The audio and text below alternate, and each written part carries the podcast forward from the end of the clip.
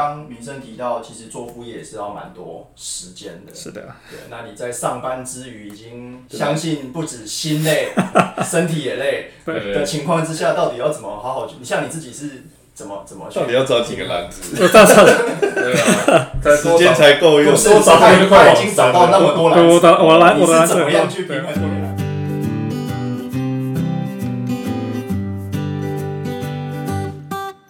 大家好，我是马克思。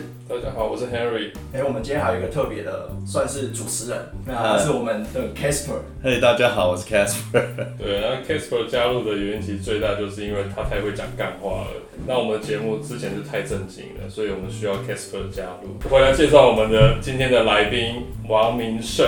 对，因为在这个什么都涨，只有薪水不涨的时代，要怎么样创造更多的这个多元的收入？或许理财、投资股票是一种，经营副业也是一个蛮好的方式。我们今天就邀请邀请到呢，自己也在经营副业，那同时也在教导别人如何成功的经营副业的副业学校的创办人王明胜。大家好，我是王明胜。那明胜以前是也是学资讯的，哦，对，我的背景是 computer science。呃，我简单做一下我的我的背景介绍就是呃，我白天也是一个上班族，然后我有几个副业。第一个就是我们刚刚主持人 Max 提到了说，呃，我经营一个品牌叫做副业学校，它有 YouTube，还有 Podcast，它有网站，然后它最近我把这个内容做成一本书，叫做多找颗篮子放鸡蛋。然后，所以除了这个这个是一个副业之外呢，那我有另外一个副业是每个礼拜四早上在台北市政府在那边做创业辅导，这对我来讲是自工，所以是我的副业。然后我的主，我就是我白天我有主业，然后我是一个一样是一个上班族，然后会做这么多事情。那现在我多一个副业身份叫做这个作家。作家，对 对，米生提到他最近出了一本书，叫做《多找个篮子放鸡蛋》，里面有一个主题，我觉得就可以来当我们的开场。究竟副业跟兼差有什么不一样？因为我们一般人听到，呃，你要做个副业，那可能哦下班就去多打个工啊，有个另外一份的收入。你书里面的说法好像副业跟兼差是有区别的。副业对我来讲，我们的定义是说呢，这是一个属于你自己、你自己创造出来的产品或是服务，然后你透过这个内容呢，你可以有收入进来。那兼差呢，很可能，譬如学生他去当家教啊，或是说上班族，你下了班之后，你去呃 Seven 啊打工啊，或是这样，或者说你去做 Uber E 啦，你去做 Food Panda，啊那你你帮另外一个老板老板打工，这是你用你一就你白天下班之后是去帮，这是这是一个兼差，帮另外一个老板打工。副业就是完全其实你是替自己打工。那斜杠呢，它比较像是说你的某一种兴趣，然后你也投入很多的心力在里面，那它稍微有一点成就出来，可是它可能没有真正带替你带来很实际上的一个价值，或者说你也没有特别要从它身上带来实际上的价值，它可能就是真的是一个很不错的一个兴趣，你被别人肯定出来一个一个成果，这可能就是一个斜杠。那对副业来讲，就是一定是要有收入才叫副业。那副业其实它就是为了可能为自己将来的事业做一个准备的感觉吧。呃，应该说副业不是为了将来，不一定是为了这样的事情做准备。也就是说，你不一定要把它一定说，哎，我就是要成为一个我未来的一个主业，它也可能就是就是一直把它当做你的一个副业。也就是说，并不是说你今天不喜欢你工作的人，然后你抱着一个我真是讨厌我上班的工作，然后我要想要自己当老板，然后你下了班之后去想说我怎么创造另外一个副业，然后最终我要成为我一个一个主业。对它的另外一个方法呢，其实我的我的概念就是说呢，其实上班是一件风险非常高的一件事情。今年年初的新冠肺炎到到现在，其实有无数多的，就是整个产业，比如整个观光产业啊、不是说你在里面很不努力，而是说它这个整个产业就是你都不能带团出去，不管你在多么大的上市公司做多么高的一个职位呢，他就是没有没有没有办法产生那个的收入进来。所以上班是一件风险非常高的事情。啊，不是因为你不努力，而是因为你不可控制因素太大。啊，如果说你把你的收入来源全部压在说你的上班薪水，就除了说你自己投资股票之外呢，你你把你的收入来全部都压住在这上班薪水，其实对你风险非常的大。怎么样去分散风险呢？你就是开创一个另外的副业的收入来源。一开始你不一定希望说它有多大的收入，但是你是等于是我希望说你创造一个另外属于自己的资产，这个资产是跟着你走。嗯，即使你今天在这家工作，呃，你跳槽换一家家换了另外一家工作，你的收入可能增长，但是你的这一份副业是会一直跟着你。那我好奇说，当初你自己是在什么样的时机点之下开始去你自己的副业？我忘了，我刚刚我还有另外一个副业，我副业其实还蛮多，就我有一个实体产品的副业。OK，就它是真正在市面上可以买得到的一个实体产品。那这个产品，其实我已经做了十二年。我是二零零八年我在大陆，我在 Dell Computer 戴尔工作的时候呢，然后我就成立的这个副业产品。那为什么在那时候会成立这个副业？就是说在大陆大家都有一个创业的想法嘛。所以我在大陆在 Dell 上班的时候呢，白天我们就是认很认真上班，然后这个中午吃饭的时候，我们就互相讨论，所以比如我们这四个人坐在一起吃饭，讨论哎有什么想法可以做啊？对，然后我们认真讨论说到底可以可以做什么样的东西。我还自己亲自飞到义乌去找说，哎究竟有什么产品可以做？然后当然就是因缘机会，最后决定是做一个一个时钟的产品，那电波钟。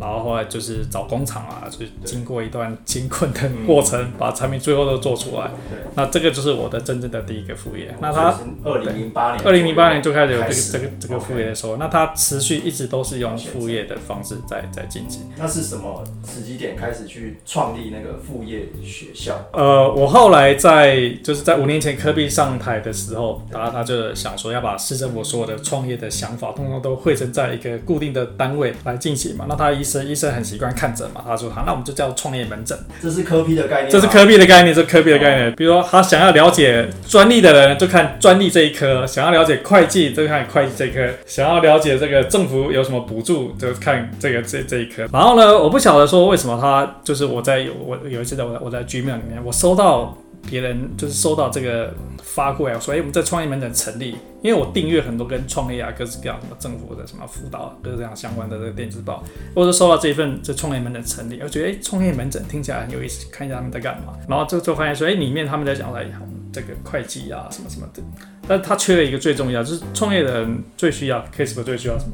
赚钱嘛？对，怎么怎么样能够赚钱？有钱进来，怎么样能赚钱进来？商业模式，商业模式怎么赚钱？然后这里面门诊就是写的洋洋洒洒，各科没有一科跟人家讲说你究竟要怎么样能够有就收入，或遇到收入的问题怎么去问。我说我这 reply 给那个发信的的那个单位，我就说哎你们这个做的很好，但是就缺一个怎么样去辅导，究竟要怎么赚钱。然后说哎好啊，那你来我们这边聊聊。我就跟他说哎我可以去帮你们做这个这个门诊。然后他说好，你过来聊一聊。那么聊了之后呢，因为我在大陆我有算是我有创过我那个那个那个产品嘛。那那事实上我在大陆是有设公司才做那个产品，对，所以我说，哎，你看我有那个时候，对我来讲是副业，他们他们觉得，哎，这是一个创业的经验。然后我在美国工作过嘛，然后在大陆工，我那时候在大陆工作过嘛，然后我在台湾工作过嘛，所以所以觉得他觉得说，哎，我要懂很多这种怎么让创业者可以赚钱，所以就就开始了这样的事情。所以每个礼拜拜有各式各样的的创业，或者准备创业、已经创业，或是有一点想法的人，他们过来跟我聊他们这种。各式各样的的灵感，各式各样的想法，因为见了很多很多各式各样的案子，那很多的状况之下呢，就是同一个同一个问题，我一直重复跟他去去解释。那我记得印象最深刻就是说，在二零一八年的大概六月初吧。有一个就是上班族，偶尔大概三十多岁女生，她就来我这边跟我门诊。这事实上我就觉得说，她的产品好像还蛮困难卖的，对。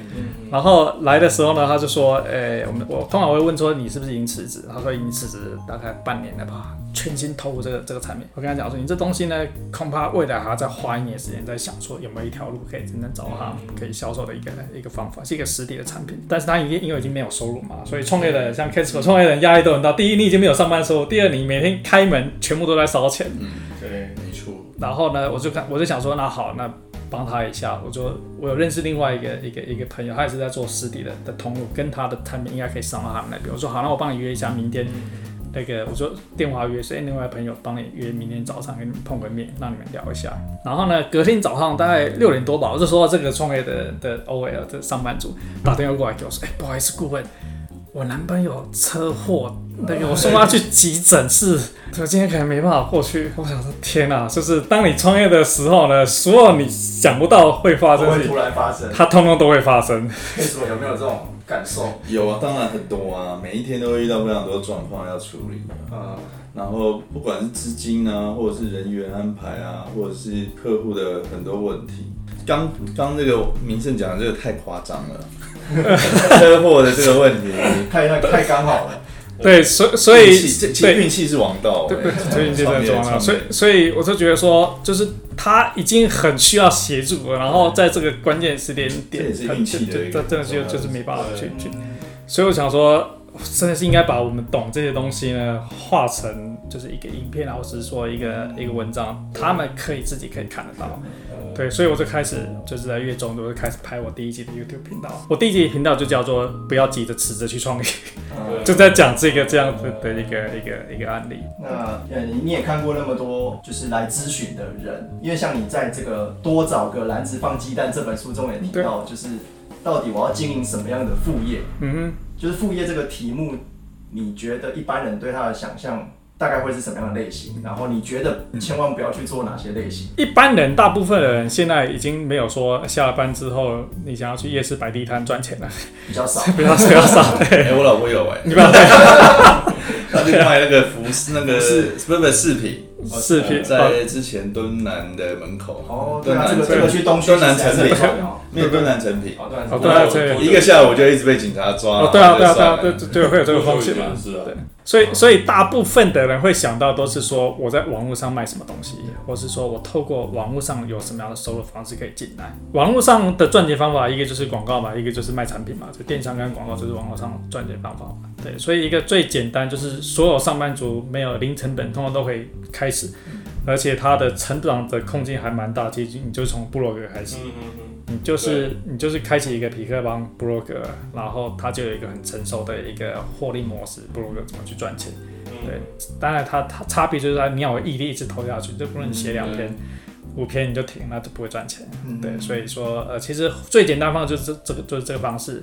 当然，现在很多人说，哎，我想要做 YouTube，想要做网红，好像 人人都是网红的时代。对对对，但其实 YouTube 是很困难去赚钱的。对对，YouTube 大概很难用副业的方式赚钱啊，案例很少很少，特别是你要挑清楚知道说什么样的的 YouTube 的频道的节目性质。容易有很高很高的点阅率，才有可能去赚钱。我以为只要新三社做够，哎，就是要这样子，就是这样子。上次 Casper 不是说，对，反正什么不重要，有妹最重要，对 不对？所以我们有事业线最重要。对，所以我们现场的 Max 啊、Casper 跟 Henry，你们都没办法去做这样的频道，都不可能有很多的点阅率的，真的。第一，对，我们还我们还要另外再去找。别人对找妹来拍，流量就在他的身上。对啊，成本太高了，这样意义。对，要拍红他不能露脸，对，只能露中，然后男生的声音，男生的声音。对，我们的声音啊，不然我们到底哦，对，流量在哪里啊？对对对，就现在很多直播都是这样啊，就是前面在卖东西，哦，有女生在旁边，对，会跳舞，哦，所以他们他们现在操作方式，他们早就想到了，嗯。有像那种什么海海海对海产，对海产对，很多都是这样，所以这是一个一个方式。但是说整体来讲，你要靠 YouTube 去当做副业去收入，因为 YouTube 的广告你要其实赚钱实在是太困难。可是我想问名声，因为你刚刚有说部落格跟 YouTube，对，部落格还比较容易有收入吗？对，因为它有一个很实际的一个赚钱方法，譬如说很简单，就是说，譬如说你今天想要到这个东区搜狗，想要去附近，想要看说有没有吃到饱的甜点，哦，你的关键字就是中孝中孝复兴菜，吃到饱甜点，好，你搜下去呢，大概第一页就会出来很多的这个对网友分享文，那这些分享文呢，很可能都是。厂商有部分的赞助的。业配在那里。面，所以所以所以也是要第一个你写的文章是已经流量蛮多的，追踪人数已经到一定的程度之后，才会有厂商会花钱。这个是在我在创业门诊经常被问的问题，但不是这个样子。哦，真的？对，不是这样子，就说基本上你谈的是做做 SEO 嘛。也就是说，厂商，我今天，就假设我是一家，我是一家餐厅，我想要去找网友分享做露出，我有两，我有两个想法，目标要达成。一个是，比如 Henry，你这边你是一个很大的一个网红，对，然后你的你的部落格有百万粉丝会看你的东西，对，你一贴出来就有这个五万个会安赞，嗯，好，所以我我买你的，我就是我请你帮我买。帮我写开箱文或者帮我写试吃文的，我是买你的流量，你的粉丝。对。但是你收费就很高，你可能一篇八万。对对。好，那但是我说我这个负担不是很久，我可能只能请一个。对。但是你的粉丝又不一定会照着你的他按赞不一定会去我店里面吃东西。对啊，对，好，那另外一个呢，我想要说，我刚刚有没有那个关键字“忠孝复兴甜点吃到饱”，打下这关键字出来，Google 出来的第一排。这个是 SEO，就说今天这个这个 Max，你可能就是一个没有任何名气的一个一个人，没有任何追踪人，可是你写你就是接了这个案子，然后你写就是写这家店，你的关键字就已经埋下去了。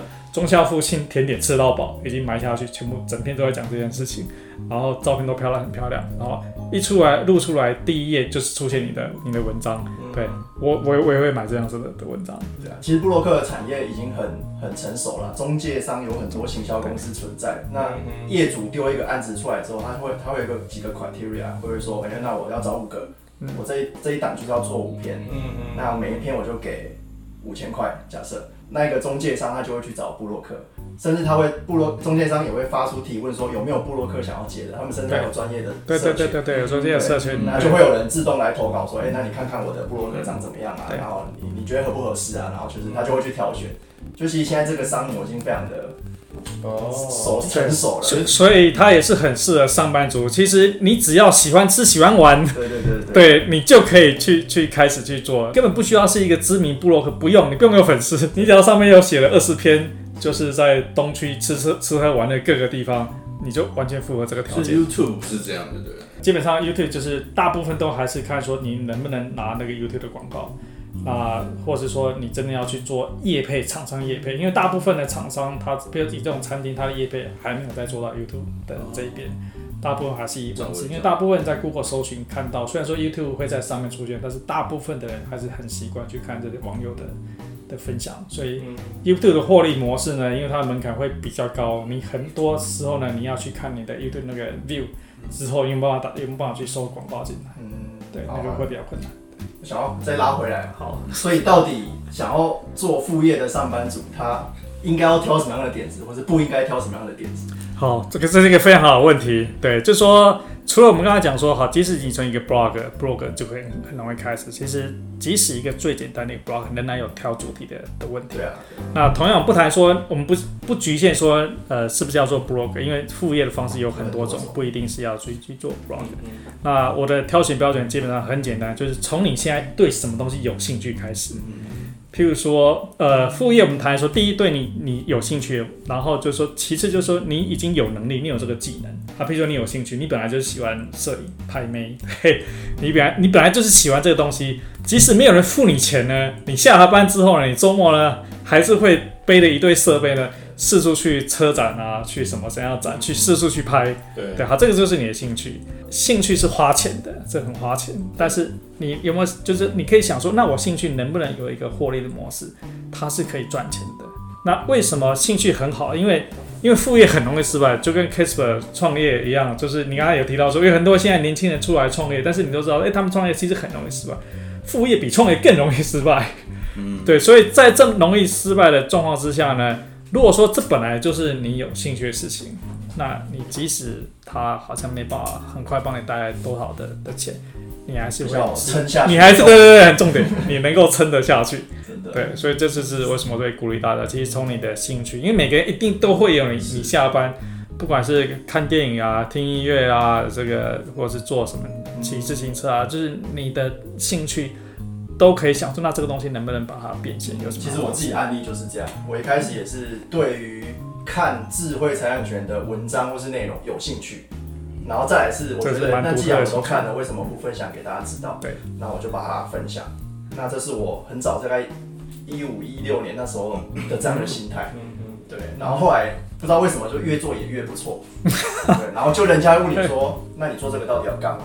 嗯，才逼迫我自己去想说，那我是不是可以拿来？当一个对副业。对，OK，那所以对才开始有一点，哎，我去想说我要怎么把做做这件事情变成是有营收的，是有收入的。对我觉得确实是这样的一个过程，因为中间中间你一定会面临很多时间的问题啊，对啊，是是是，或是也会有一些酸敏啊，就会影响你。你很少遇到酸敏，哦，有酸敏的还是很多的，会有一些影响你心智的问题。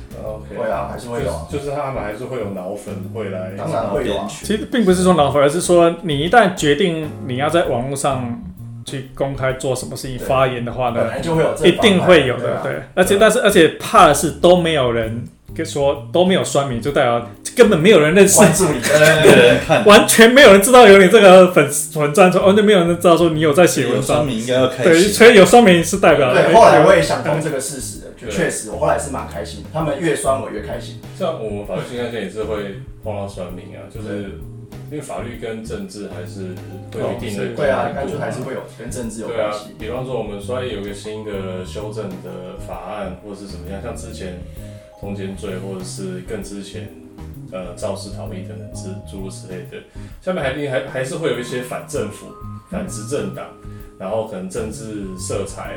很鲜明的人会来留一些攻击的文章、攻击的留言这样子啊，会啊会啊，对啊，但是我也没再回啊，所以我们也不是很 care 这件事情啊，只是觉得说，就 Harry 你比较成熟，我还在那个心智很容易受影响的年纪，对我，但但是我是在考虑说，就是我干脆去开个副本来回他的，开副本来回他就不会开小号。对对，开小号来回答，对，直接就是呛脏话这样。不过你你的做法是，你的做法是正确，就是让他就是不要理他，你越回复，他就觉得说，哎，真的有哎，对，对，可以，对，可以继续站下去。我老婆有遇到，他的竞争对手在底下一直留言说，你这花就是学人家的啊，你这花哪是你自己设计的？对，那给我画怎么办？真的蛮呛，把他加入黑名单。大概过了一年后，他还是忍不住把他黑了。他眼不见为净，这人，而且他会在底下乱贴什么链接，去导引到他的上面去。这种很贱哎，就是安妮他的流量，然后他在下面说你明明就抄这个的，然后他就贴他。那你们就开小号去他的那个地方，你这样闹他？也没有，我们没有做这种，只是安妮就很气，然后我们就把最后最后，我觉得你真的很气，干脆把他黑掉好了。对啊，因为如果没有办法消气。对啊，释释怀像黑人这样释怀的话，我也没有释怀，我就直接把他加黑名单。哦，你也是把他黑名单？对啊，对，就是还是要回到你原本应该有的议题嘛。对对对，因为他来乱乱久了，你干嘛？就是正故意的。对啊，你光回每个新品他都来留言，就失焦了，对不对？对啊，回发这个东西都浪费时间。没错，就回他就是就饱了。对啊，哦，我我刚才是要讲。Casper 其实他的副业是打电动，因为他的兴趣就是打电动。你才开始几天就 GG 了？他也没有 GG 啊，他他一直在打电动，然后一直开直播。对啊，其实打电动直播是一个现在仔仔非常，就以前打电话，他觉得说你这是。但我后来深入研究了这件事情，就是要让吸引人家来看。第一个可能是要美，然后另外一种就是你要玩的非常专业，专业到其实游戏游戏电脑好像就不需要妹了。但是就是第二个，你的你说的也很专业，就是人家就是会看着你这样玩那个场景要玩好几百次哎，我那没有那么兴趣，我只是就是干话玩玩。可是没有办法，就是存，反正就存进去嘛，反正你有放影片就放影片啊。那最后都没人看，就觉得永远写文章也是这样。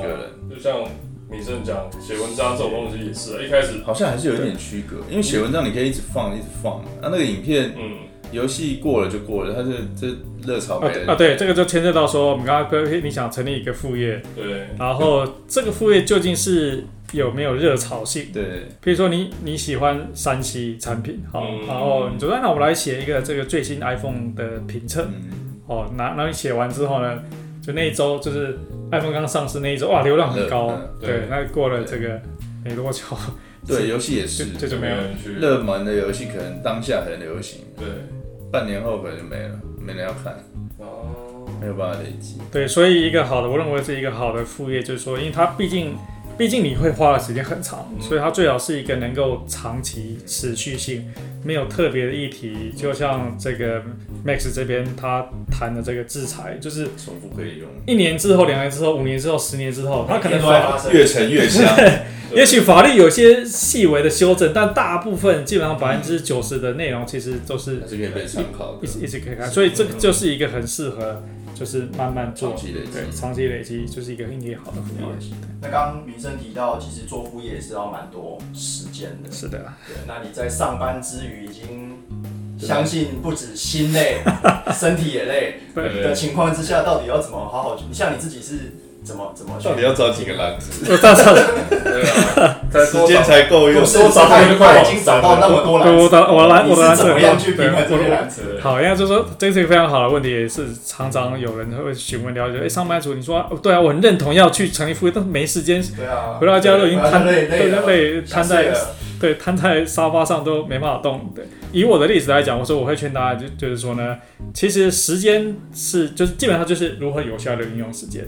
对，那如何有效的运用时间呢？我是有两个方法，就是很简单，一个就是说，因为我们现在人用手机，你会浪费掉大量的时间在你的手机上面。对对，比如说你就会不自主的拿起手机来划一下 IG 啊，划一下 Facebook 啊，看看粉砖有没有人来按赞还是来骂我啊。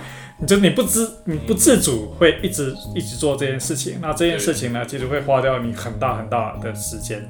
我就把这个 Facebook 账号删，Facebook app 在手机上删掉，IG 也删掉，嗯嗯，然后大概在两年前，我把我的 Gmail 也删掉，就是我手机上都没有这些软体，都是拿起来是没东西可画，无无事可画。所以就是要回电脑才可以看。我在回电脑，但是你会发现说，其实你不看你的贴文，不去看有没有按赞，他们还是自己会按。你不去按别人赞，这朋友也不会说从此不理你，因为你少在我贴我的那一下，这个立刻来按我的赞，他不会对你的生活上有任何的改变。但是这个方法会节省掉你大量的时间下来。那那另外一个方法呢，就说呢，我知道说下班之后大家都很累，不太可能做很多事情，所以我大部分做我副业，我都是一早去去做。比如说好，比如说哎、我上班是九点嘛，那我们公司在内湖 Costco 那边。所以我大概会在七点半的时间，或者到快八点，我就会到办公室附近。然后呃，Costco 不是在河基隆河旁边啊，我就是在那个河堤呃堤防外停下车来。然后你看七点多八点的时候呢，其实天气还就是太阳阳光啊，就是灯光啊，或是整个户外，其实都还算是蛮适合拍拍摄。所以我的影片，我的 YouTube 影片啊，大部分都是在这个时间，比如一个小时时间，我大概可以拍个两集的影片。嗯对，然后比如说我要写 blog 文章，因为我现在的写作或者这整本书都是用 Siri，我都是直接念在 Siri 上面，然后念在 Google Document 上面，所以同样是那个小时的时间呢，假设说我不拍影片，我就可以写文章，可能写个一篇，写个两千字、三千字的文章。我昨天就在那个社团里面戏称，可以成功经营副业的，一定都是时间管理大师。绝对绝对 对对对我相信绝对是。用用零碎的时间堆砌出来。对，你看像我自己，对我也会早起，我大概七点就起来，然后看今天跟昨天发生七点的就早起啊新闻，开始你刚才讲，可能对某些人是早起，对，可是我，七点已经算早起了，对可。是我晚上都一一点才睡啊。哇，但这个厉害一，点，我一点也在弄我的文章什么。那这个厉害，对。哦就你懂意思吗？所以对蛮常很多的我的粉丝见到我第一句话都是：“请问你有在睡觉吗？”就是他还他还没睡，我还在跟他聊天；他还没醒，我已经 po 文章给他看。而且不是那种那个 schedule 破上去，是真正当下写当下。今天的新闻，那真的是要很有兴趣才有办法做这件事。对，啊，对啊，非常有兴趣。很有热不用。睡觉也可以做。好了，那除了时间之外，我想要回来谈谈，就是究竟经营副业对于公司，因为毕竟公司还是你的对正职嘛。那我们常会听到，其实公司很多时候都会限制你不可以嗯去做副业。对啊，那我相信这本书上面也好像有提到，对有提到就是它相关的一些问题，究竟该不该让公司知道，或是经营副业究竟会不会有什么法律上的议题？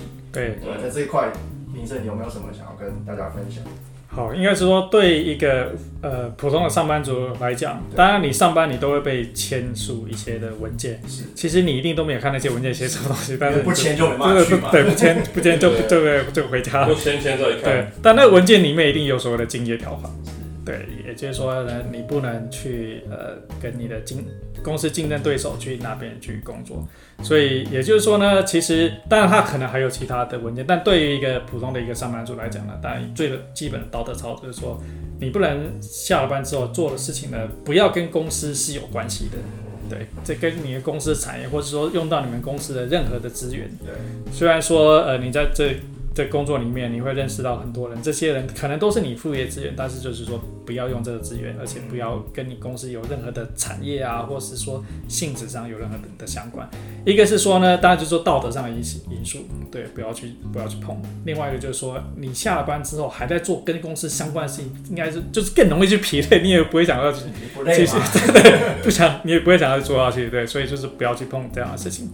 那另外当然就是说公务员有公务员的相关法规，嗯对，要仔细对对公务员来讲呢对。就依法规限制，依法就没有对，就不能去监制。但是说以民营企业来讲啊，其实并没有法律规定说你下了班之后你不能去另外一家公司去打工。就是我们讲的打工，或是说呃，或者说兼差，是指说你在那边有过劳健保这件事情，就是明文知道。对，但法律上，我可能两位可能是专家，就是法律上并没有说你不行。对，但就回到你们公司的的工作的一个一个，这个我可以分享像我们公司的工作守则里面就有提到，其实员工究竟能不能去兼职？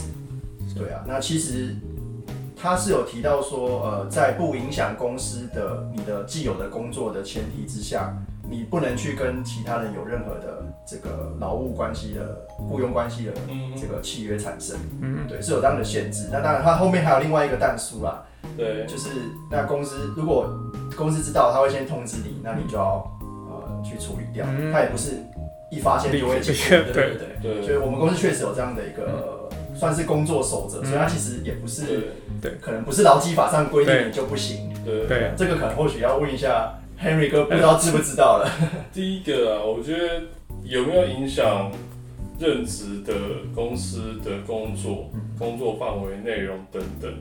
公雇主他其实他去证明说啊，你影响影响程度是什么？其实它是一个很抽象的一个概念嘛，他没有办法具体说。法律不确定用语。比如说你晚上兼差，白天精神不好，算不算是有影响？嗯，或者是说，哎、你早上做的事情跟晚上做的事情，它其实是相冲突的，这个时候才叫做有影响。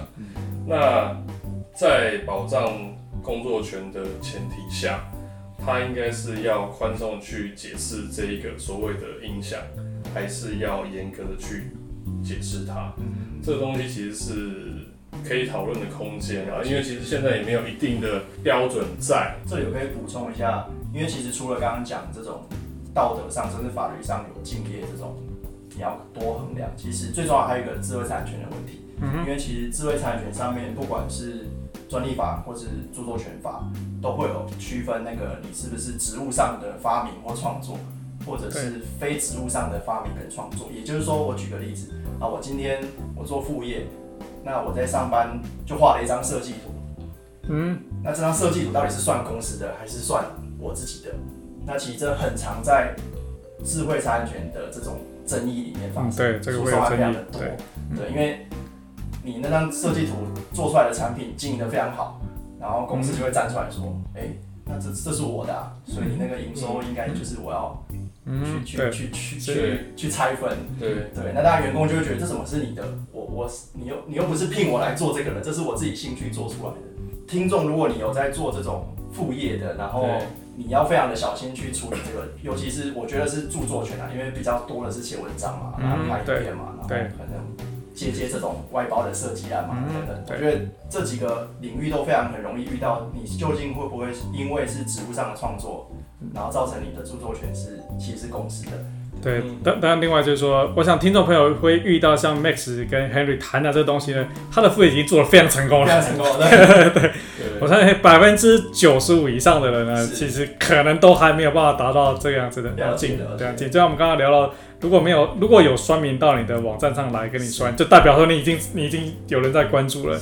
对，应该就是说，好初期的话呢，其实也也许也许我们刚刚谈的东西呢，嗯。你会让你有很多心理的一个压力。的压力在，但事实上呢，就最重要是你要开始去做，你没有去做呢，其实这件事情根本不会发生。对，对对，其实我可以以雇主的角度来看，因因为我们之前 我们之前干燥花曾经有一个员工，他就是自己底下也在卖花，在下班时间他自己开了一个商店在卖花。那那这个部分对我们来说是一个敬业的一个状态，因为我老婆是卖干燥花，对，然后她来我们公司的时候，其实是连花都不会包的。然后，然后大家上班其实到后期的时候，上班期间都会觉得说，上班她有点慢，然后有点累，就是啊，我不太像我们，我们其实也是想说直播包花嘛，然后，然后，但她给我们的感觉就是她不想，他对包花没有太大的兴趣，没有想要做这件事，但他自己在经营自己的频道，就会自己的 IG 里面就会去说，我教大家怎么在家里装用花来装饰你家里，对，这个算不算已经有一点对对我们来说是敬业啦，但是他的讲说辞是说，他就是在他他教他不是教大家包花，就是不是教大家买花或者什么，他是说教大家用花来点缀自己的家里。嗯，你你对我们来说也是花，但但你这是很灰色的一个地带，所以我觉得这会很会有争议，不适合了。对，这不适合。像这个副业，我就真的觉得，真的我们也没有办法制止，因为的确。要证明呃这样的损害是多多多深很难，对我们来说很难。只变是说我们在公司可能要定绩效，就是你你自己做副业我 OK，你你就去卖吧。那但是在公司期在上班期间，你创帮我们公司创造多少的绩效，我们要帮你定清楚。然后本来我们大家都是好朋友的方式在经营公司，但是经过了这件事情以后，我发现好像。这真的真是比较偏那个，就是个人道德哎，职业道德啊，职业道德这件事情还是好像只有最后一道，只能是职业道德，就是不要因为做了副业而去影响。对，不要影响主业。对，其实就说呃，主业就丢了。我们 包括也做了。后来对，后来当然他没有，他最后也说不下去啊，就是因为我们当然就会开始强烈要求他绩效嘛。对。因为因为我发现你还有在经营自己的东西，你自己也在卖花，那你跟我说你上班期间你你这这其实做不到这件事情，对我来说就是你怎么会做不到？你自己经营的蛮好的，这就已经真的就是影响了，这是非常对。其实以他这个案例来讲呢，应该就正确的就是以这个受雇员正确的思考方式，应该是说呢，他可以用他经营这副业的知识呢。进而协助这个公司赚的更多，做的更好。对，老板会更喜欢这样子更多的 bonus。对对对对，没错。而且因为他懂更多，他更会去做这些事情。其实他在主页上开始就是就排斥排斥我们，就是说他不会这个不会那个，然后但是他自己用在他自己的。这个就是，对我们来说是什么奇怪？心心态上，那我还要付你薪水，这有搞错？对啊，所以用用这样的案例，其实对于说有心想做副业的人，其实虽然说你开始去做你的副业，可能是你觉得说你你上班，我甚至会投资他，哎。对对对，没错没错，做得好的话，没错，你就就做啊，然后没错，我们就一起发展。OK，如果有资金缺缺口，来帮你。对对对，其实其实就是说，你想要做副业的话呢，其实上班更要认真。对，因为上班更认真的话，老板你看，老板就对有兴趣投资你，因为我们大家找出一个方向。对啊对啊，有另外另外一个路出来了。然后你上班更认真呢，然后你用你副业，因为你你投你做你副业会学到很多很多的知识。那各式各样，比如拍影片啊、写文章啊、爆花啊，所以各式各样，这些其实反而会帮你的工作呢带来更多的加分。反而你以前都没办法谈加薪，哎，你现在会做这么多事情，嗯，还可以加薪，对对啊，对啊，对啊，所以心态应该是换成这个样子。嗯，对，了解。好啊，那今天就非常开心可以邀请到林胜来上我们节目。他最近出了一本书，叫做《多找个篮子放鸡蛋》，目前已经在各大通路都已经上架。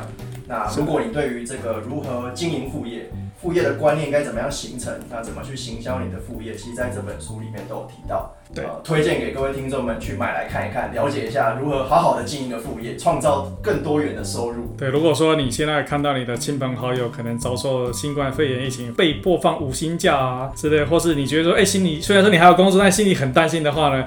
其实这本书就在描述说，哎，怎么样在你还有工作的时候呢，去开创你另外一个收入来源。那就谢谢明生来我们的节目喽。好，谢谢，谢谢大家，谢谢。对。